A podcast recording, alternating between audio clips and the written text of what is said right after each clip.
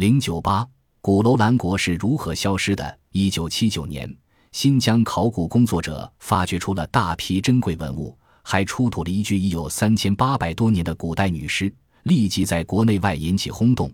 这具女尸出土在楼兰遗址，是中国目前出土的年代最早、保存较好的女尸。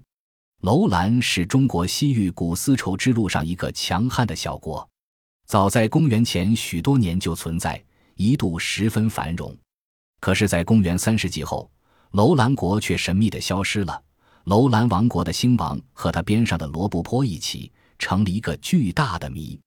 一九八八年十月二日，中国和日本组织了一支联合探险队，到达沙漠之中的楼兰遗址，目的是解开这个在丝绸之路的十字路口消失了的神秘古国之谜。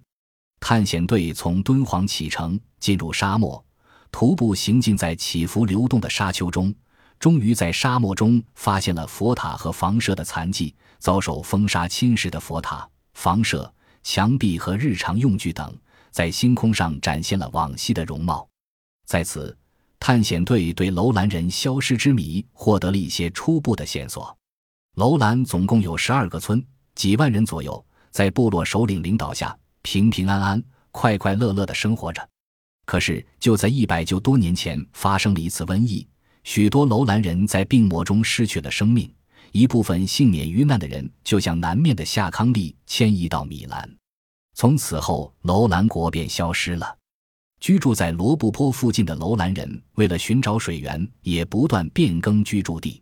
但到后来，由于天气变暖，沙漠风暴增大，湖泊干涸了，这些楼兰人也到了米兰。这仅是实际的考察，真正的楼兰消失之因仍是一个谜。